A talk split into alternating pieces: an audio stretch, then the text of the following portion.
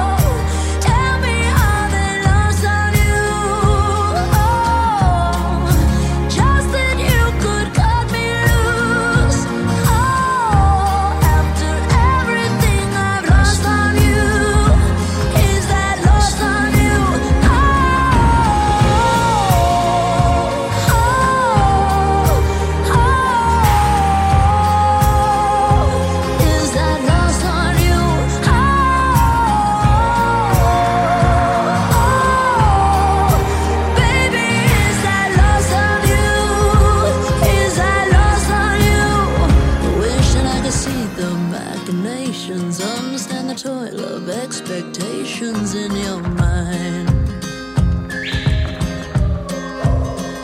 Hold me like you never lost your patience. Tell me that you love me.